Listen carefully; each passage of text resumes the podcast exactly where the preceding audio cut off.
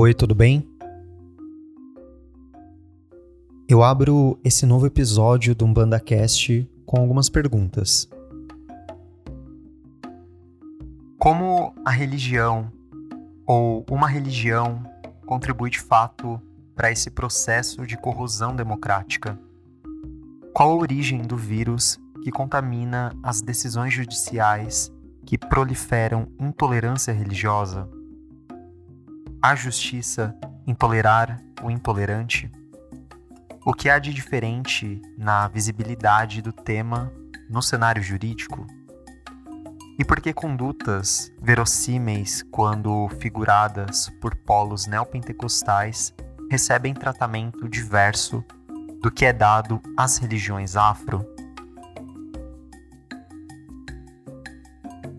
Essas são as primeiras perguntas feitas pela Janaína Santana, a entrevistada do episódio de hoje, durante as suas pesquisas. Como o Matheus já disse, meu nome é Janaína, eu sou bacharel de Direito e me formei há, há menos de um ano, tem alguns meses. Eu descobri que eu era um bandista aos 20 anos, estou caminhando aí para o terceiro ano como filha de santo. Por conta da pandemia e pela distância geográfica, a gente acabou conversando remotamente. Eu sou de Salvador, mas eu me mudei para Aracaju, onde eu moro hoje, para estudar. E eu nasci em uma família evangélica. Pasme, nasci em uma família evangélica. Sempre frequentei a igreja, mas um pouco depois de ter me mudado para poder fazer faculdade, eu descobri que eu era um bandista. E aí, quando a Janaína entrou no terreiro, eu senti uma vontade de chorar, porque era como se eu estivesse voltando para casa. Era como se eu estivesse voltando para um lugar que eu não conhecia, mas que eu já reconhecia.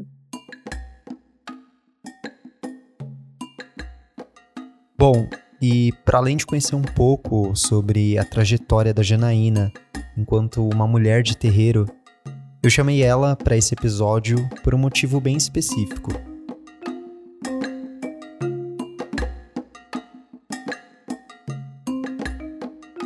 Na verdade, foi ela quem acabou encontrando as redes sociais do podcast e um dia começou a me contar sobre a sua graduação. Como você ouviu agora há pouco, a Janaína se formou recentemente em Direito e até o final do ano ela espera já estar tá por aí, aprovada na OAB, atuando de fato, né, como uma advogada. E desde o primeiro ano de faculdade eu tive a certeza de que eu queria fazer meu TCC em algo que eu gostasse, em um trabalho que fosse evidente. E foi a forma que eu encontrei de agradecer a espiritualidade por tudo que me foi ofertado, toda a força que me foi dada para concluir a graduação. E eu não imaginava que era possível juntar as palavras orixá, lei, direito e umbanda na mesma frase. Mas tanto foi possível que a gente está aqui conversando, né?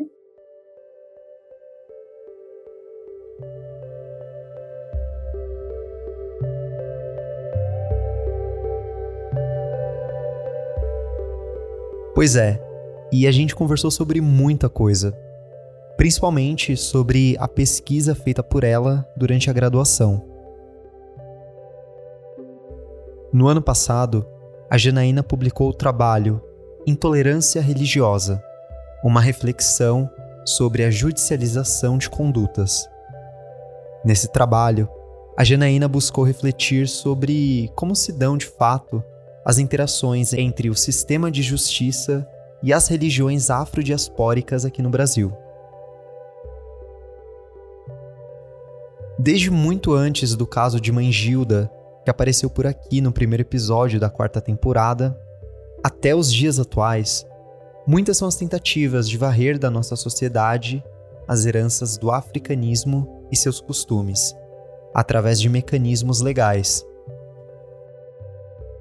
o papel do sistema de justiça na proteção à honra e dignidade das religiões afrodiaspóricas é justamente o de garantir a liberdade religiosa, como a gente pode encontrar tanto na Lei de Ação Civil Pública quanto no Estatuto de Igualdade Racial.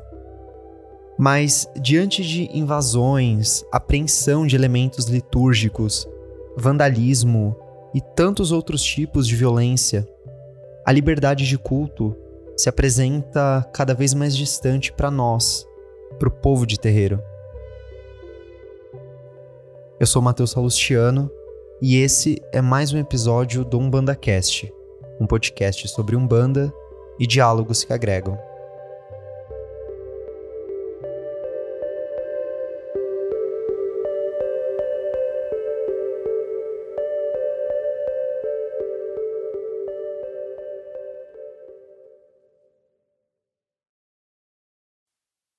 Bom, Janaína, no começo desse episódio você falou um pouco sobre a sensação de estar tá ali dentro de um terreiro. Eu queria entender, antes da gente entrar de fato no tema desse episódio, eu queria que você falasse um pouco mais sobre o que passou pela sua cabeça, se você lembra de algum momento específico, desse primeiro contato ali com a religião. Então, essa semana eu estava ouvindo o episódio aqui do podcast que era sobre terreiro lembrar casa, algo assim. Não, não me lembro do título em si, mas eu me identifiquei muito. Porque eu lembro, eu lembro tanto que eu lembro a roupa que eu tava. Como eu saí da minha cidade, onde eu tinha amigos, onde eu tinha uma vida bem estruturada para estudar, e vim morar com uma bisavó e com parentes distantes, eu fiquei carente de família, né? Era aquela família que não era tão próxima e que os vínculos foram feitos aos poucos. Mas ainda assim eu sentia muita falta dos meus amigos, da minha família, daquele do meu povo. E o terreiro, de alguma forma, ele veio para suprir essa carência. Eu ganhei uma outra família quando eu pisei pela primeira vez na Casa de Caridade Guerreiros do Senhor, que é a casa da qual eu sou filha de santo. E eu lembro que eu fui a convite de uma amiga minha, e a gente foi para uma gira de caboclo. Eu já tinha, já vinha tendo alguns picos de mediunidade, não entendia o que que era e não sabia qual que era a mediunidade, como é que essa mediunidade ela ia se manifestar. E eu fui, fui para tentar entender, para tentar conversar com alguém que pudesse me ajudar nesse sentido. E quando eu pisei a primeira vez, eu lembro que a ideia que eu tive é que era uma igreja, também porque era a única referência de templo que eu tinha. Né? E eu sentei ali e eu pensava, será que esse povo está fingindo? Foi uma gira de caboclo, né? Então, assim, eu ficava pensando, será que esse povo está fingindo esse tempo inteiro, de quatro às sete da noite, que eles estão incorporados? Será que eles estão fingindo que eles são índios? Mesmo tentando respeitar, porque eu não tinha nenhuma referência dentro da Umbanda, nem do Candomblé, nem tinha pisado em um terreiro na vida. Eu ficava me perguntando isso. E eu entrei ali descrente. Eu não acreditava em nada. Eu estava ali porque eu queria uma resposta. E eu lembro que no momento mais doloroso da minha vida, a Umbanda, ela me acolheu.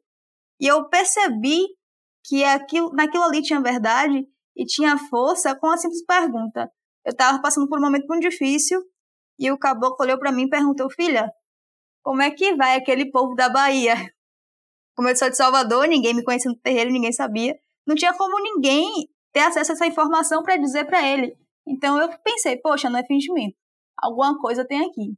E fui ficando, fui ficando, comecei a ir sozinha, encontrei ali uma aconchego, um acalanto, fiz amigos e, como eu disse, em muitos momentos, a ausência de família foi suprida pelas entidades, pelos caboclos, pelo preto velho e por qualquer entidade que se manifestava naquele chão.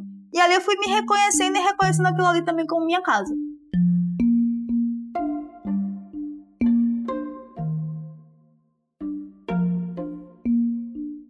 Até porque a religião e a cultura da Bahia elas se misturam, né? Então, assim, tem o dia 2 de fevereiro, que é o dia de Manjá, tem várias estátuas espalhadas por Salvador. Então, assim, eu tinha curiosidade em conhecer, mas não podia ir porque eu estava dentro de uma casa evangélica. E claro que isso ia ser visto com maus olhos. E aí, quando eu me mudei, me vi sozinha e me vi com mais liberdade para isso, eu fui conhecer. E eu lembro que quando eu pisei a primeira vez no terreiro, eu liguei pra minha mãe.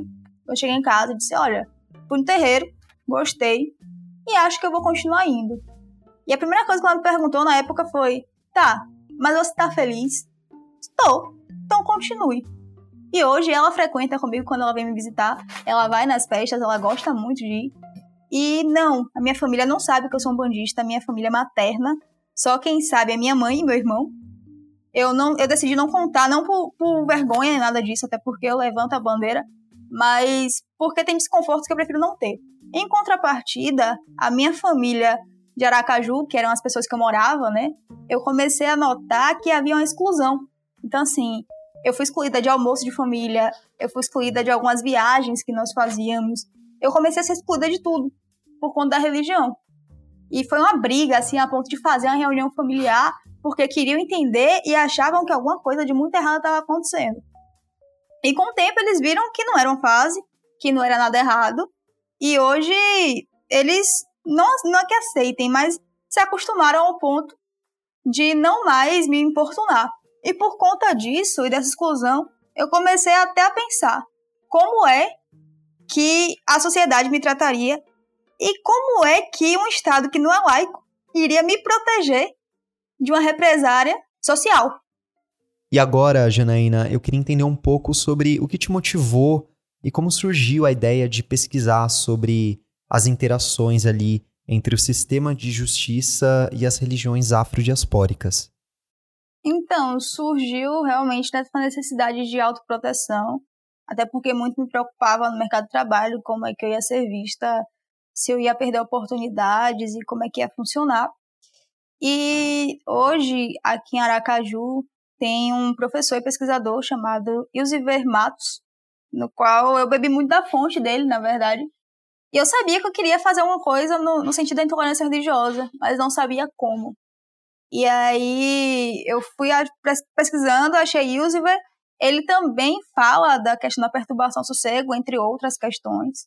Li os trabalhos dele, me apaixonei, mas ainda assim não sabia como tratar, como falar disso. E o meu orientador, né, Necessio Adriano, ele me apresentou todo o arcabouço filosófico e hermenêutico que me fez ver não só como um problema social, não só como um problema religioso, mas como um problema filosófico, né? Que dava para falar disso sobre outro viés. E ele, ele abriu o caminho, realmente. Ele me abriu o caminho, me abriu os olhos para enxergar de outra forma e foi determinante para mim. E dentro da pesquisa acabei conhecendo também outras pessoas, outros pais de santos, que acabaram sofrendo com a intolerância religiosa. Inclusive, tomei conhecimento de que a comissão de intolerância religiosa da OAB local, né, da OAB de Sergipe, ela presta assistência para alguns terreiros para poder defender, informar sobre os direitos. Mas eu ainda sinto um pouco dessa, eu ainda tenho um pouco dessa carência de ter mais referências dentro da área jurídica, assim, sabe? Mais próximas, não, não um advogado em São Paulo, não um advogado na Bahia, mas assim, ver que Sergipe está produzindo uma safra interessante de pessoas que, que falam de direito religioso.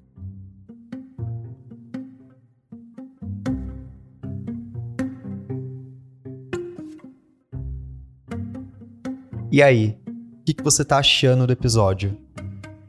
Bom, eu fiz uma pausa rapidinha aqui, só para te lembrar que o UmbandaCast é um podcast 100% independente e por isso a gente tem algumas campanhas de financiamento coletivo.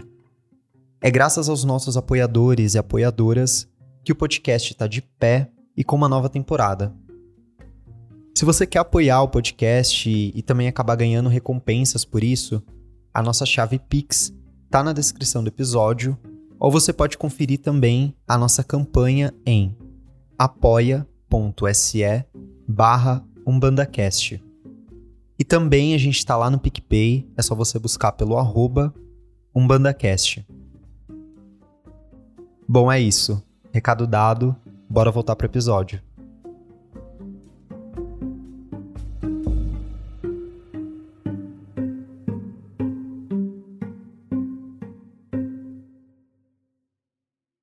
Janaína, agora correndo gira, né, de fato, para o seu trabalho de pesquisa e tudo mais, eu queria que você compartilhasse com o pessoal que vai ouvir esse episódio quais são os principais resultados que você acha importante demais a gente fazer uma discussão por aqui. Então, é, existe uma distorção de litígio, né? os crimes de tolerância religiosa acabam sendo registrados como contravenção penal, como perturbação ao sossego, basicamente pelo atismo dos operadores do direito. E esse achismo ele começa desde a delegacia, onde é lavrado o boletim de ocorrência, até os tribunais, que acabam, inclusive, remetendo esses crimes para um juizado especial, quando eles não deveriam ir a juizado especial e quando eles deveriam ser avaliados à luz da lei do crime racial. O Brasil hoje ele não tem uma lei específica para intolerância religiosa, mas a intolerância religiosa ela é um capítulo da lei de crime racial. Então, basicamente, veem a intolerância religiosa e classificam de acordo aos autores que estão ali, porque a maioria dos crimes, eles são figurados por vizinhos, por pessoas da mesma família. Então, assim, briga de vizinho, problema familiar sempre vai acabar em um núcleo de mediação. Às vezes nem chegam no judiciário.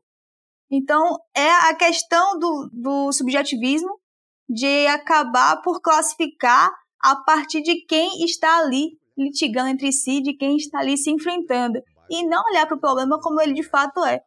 Porque esse manifesto, que vai ser assinado por várias entidades ligadas e vários advogados e advogadas ligadas às questões afro, para pedir, primeira coisa, um mandado de segurança para que nossas casas e nossas lideranças não sejam tratadas como suspeitos ou criminosos pelo simples fato de serem afros. Nossas casas não Nós vivemos sobre um Estado que nada tem de laico, né? Em que, inclusive, acaba parindo regimes autoritários que chegam ao poder com consentimento das urnas e acaba se criando uma ideia que vem se arrastando há muito tempo de que só é tolerável o que é cristão mente correto, se assim pode se dizer.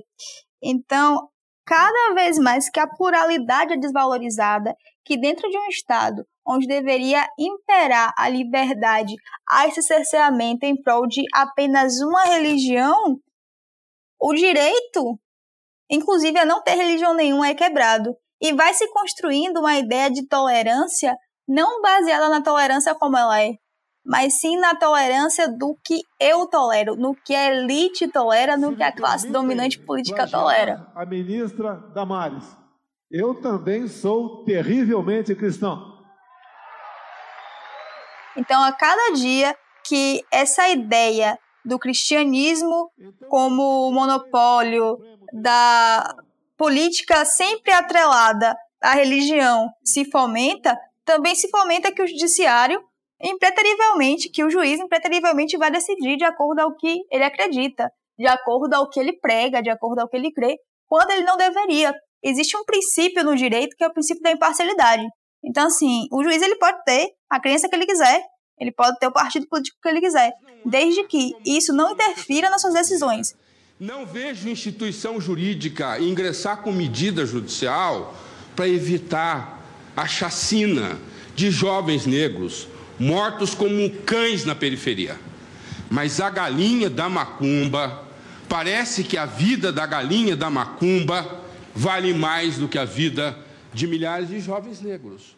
Quando você veste a toga e vai julgar um caso, você se, se dispe né, de todas as suas convicções e tem o dever de aplicar a lei como ela é.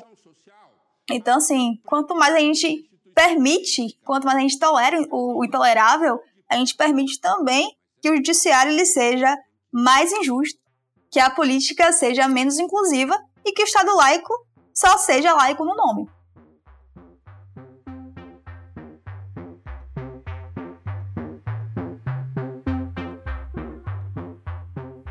Eu acho que uma pergunta muito importante de se fazer nessa etapa aqui do episódio é justamente quais foram os casos de racismo religioso que você teve acesso durante a sua pesquisa e também ali na sua rotina de terreiro. Nessa caminhada, eu acabei conhecendo o Babalorixá Naldson, que ele estava em um processo de perturbação sossego. Inclusive, ele me contou que o terreiro era atacado pela vizinhança né, que jogavam pedras, davam pauladas na porta. E aí, dentro disso, a gente entra em uma, em uma situação bem interessante do direito, de que quando há conflito entre direitos fundamentais, eles não devem ser postos na balança, eles não devem estar acima nem abaixo um do outro. Eles devem coexistir de forma que um não anule o outro. Então, assim, entendo, inclusive a legislação civil ela permite que o proprietário do imóvel ele se defenda dos ruídos da vizinhança, ele se defenda dos, incômodos, dos incômodos. Mas isso não quer dizer que ele tem que ferir o direito fundamental de culto do outro. Isso não quer dizer que o direito de culto do outro tem que desistir para que o direito a, a, ao sossego dele venha a vigorar. À medida que esses casos não são registrados, que eles morrem nos núcleos de mediação, a gente tem a ideia de que eles não existem.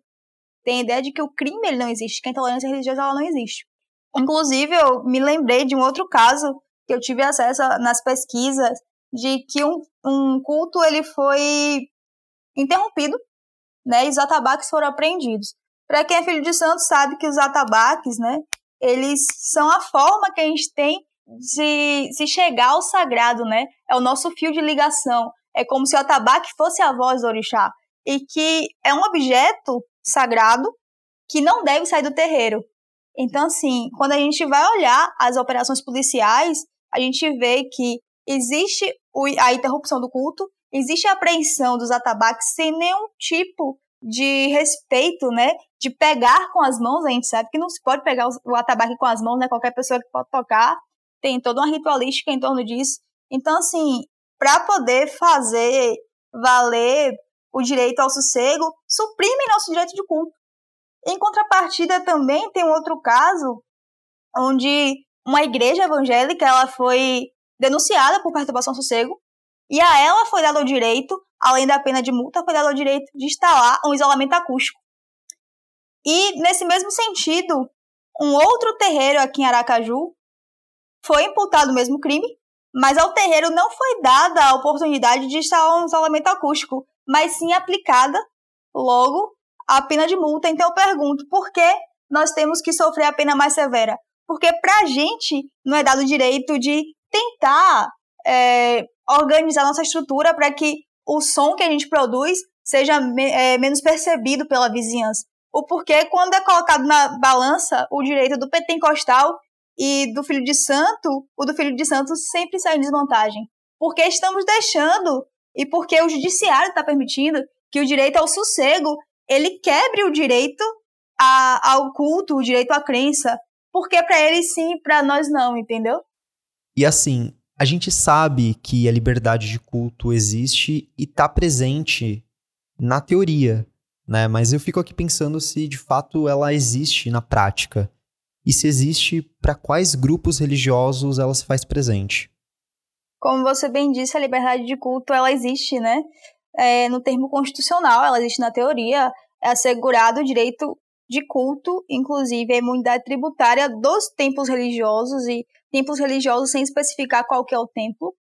E é também protegido e facultado a assistência religiosa nos ambientes de internação, inclusive nos presídios.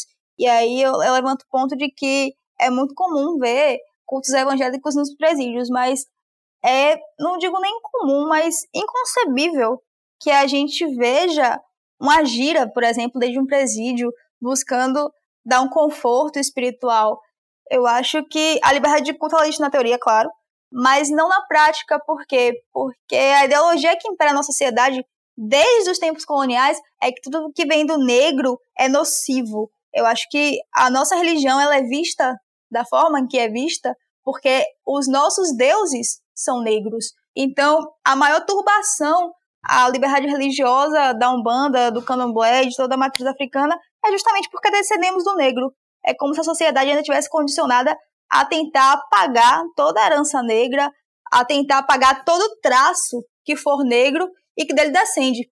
Janaína, de que forma nós, pessoas de terreiro, podemos cada vez mais nos engajar sobre quais são os nossos direitos enquanto povo de axé? E eu te pergunto isso porque, assim, a percepção que eu tenho é que ainda são poucas as lideranças de terreiro que levantam de fato essa pauta. Você disse que não percebe o engajamento, né? Acho que o nosso povo ele tem medo. Com certeza, existe o medo. Quando a operação policial está ali em curso, inclusive conversando com o Naldson, que é o, o babalorixá que eu entrevistei, ele disse que teve uma situação onde ele estava incorporado como Bagiro, policiais adentraram o terreiro e mandaram que a entidade subisse porque ele queria falar com o Pai de Santo. Um desrespeito gigante, porque acredito que não fariam isso se fosse em uma igreja evangélica, na igreja católica ou em qualquer outro culto que, que estivesse ali em curso, né? Primeiro, nós temos que perceber o nosso espaço, o nosso terreiro como um ambiente social. Não dá pra gente cultuar uma divindade negra e não falar do racismo. Não dá pra gente cultuar Pombagira e não falar do feminismo. Não dá pra gente fingir que não existe um genocídio indígena quando se cultou um caboclo. Então, tem que, tem que vir de casa, né? Dizem que educação vem de berço. Eu diria que conscientização vem de terreiro. Acho que a gente tem que discutir mais sobre isso. E não só isso. Aos filhos de santo, babalorixás, que integram a comunidade de matriz africana e que são formados em direito, ciência política ou qualquer outro tema que venha a, a contribuir para discussão, que eles tomem a frente, que tentem explicar aos seus irmãos quais são seus direitos, quais são as implicâncias daquele, daquele assunto. Eu acho que a gente tem que politizar o nosso povo para depois a gente poder fazer com que isso reflita também na sociedade. Mas primeiro a gente tem que se proteger. Eu conheço irmãos que eles escondem a religião para não perder o emprego, por exemplo. Então eu sei que nem todo mundo tem a coragem de, de querer se associar, não, não por vergonha, mas por medo, porque sabe que a sociedade é cruel. Então, aqueles que, que tenham conhecimento, que podem, que se levantem, que percam o medo, que digam, eu sou filho de santo. Ah, qual a sua religião? Espírita? Não, não sou espírita. Com todo respeito. Não sou espírita, mas eu sou um bandista. Porque quanto mais a gente fala, quanto mais a gente traz o nosso conhecimento do mesmo jeito que eu tento trazer meu conhecimento jurídico para dentro da minha comunidade de terreiro, que eu tento trazer meu conhecimento jurídico para poder ajudar quem quer que precise, no sentido da intolerância religiosa, o conhecimento não pode se perder porque eu tenho medo de me identificar como um bandista. Realmente é muito escasso essa, essa situação de como vamos nos proteger.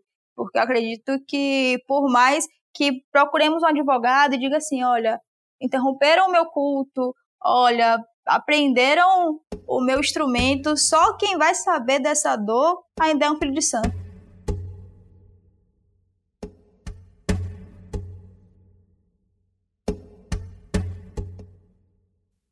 É claro que em um episódio só não dá pra gente chegar aqui e esgotar esse tema tão presente no nosso dia a dia, né? E que precisa cada vez mais ser discutido. Não tem como a gente se aprofundar sobre ele aqui.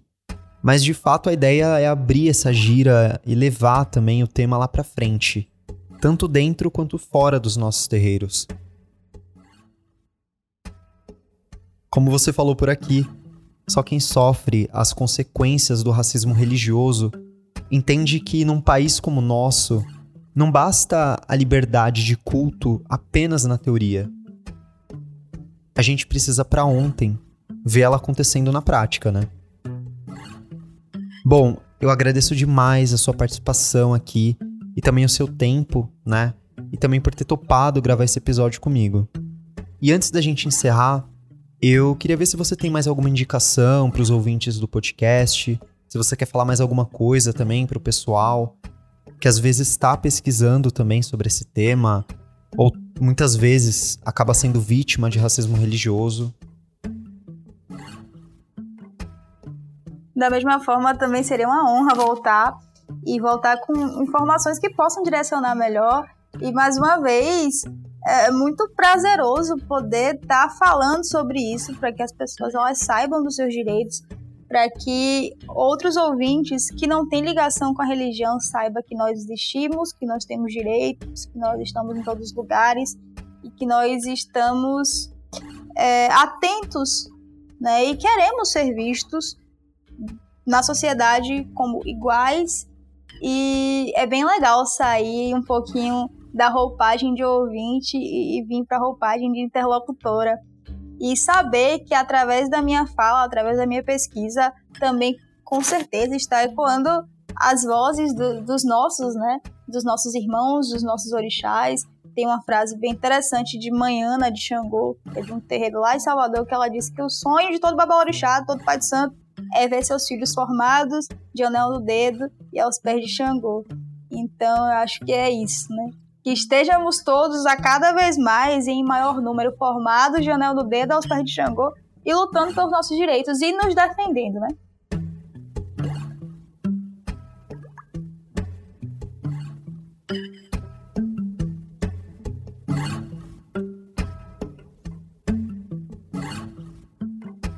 O UmbandaCast é um podcast sobre Umbanda e diálogos que agregam. Eu, Matheus Salustiano, fiz a pesquisa, roteiro, entrevista e edição do podcast. Esse episódio usou áudios de TV Justiça, O Globo, G1 e BBC Sound Effects. A trilha sonora é da Blue Dot Sessions. Relembrando aqui se você quiser apoiar esse podcast, que é feito de forma 100% independente, a chave Pix está na descrição do episódio. Ou você pode acessar também apoia.se barra umbandacast. E a gente também tá lá no PicPay, é só você buscar pelo arroba umbandacast. E também você que está aqui terminando de ouvir esse episódio, se você ainda não segue o feed do programa no seu tocador favorito, Aproveita e faz isso agora para você não perder nenhum episódio. Siga a gente também no Instagram e Twitter pelo arroba UmbandaCast para acompanhar todas as publicações que eu faço por lá.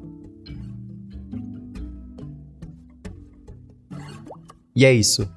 Se você é do axé, se você não é do axé, o meu saravá a todos. Até a próxima.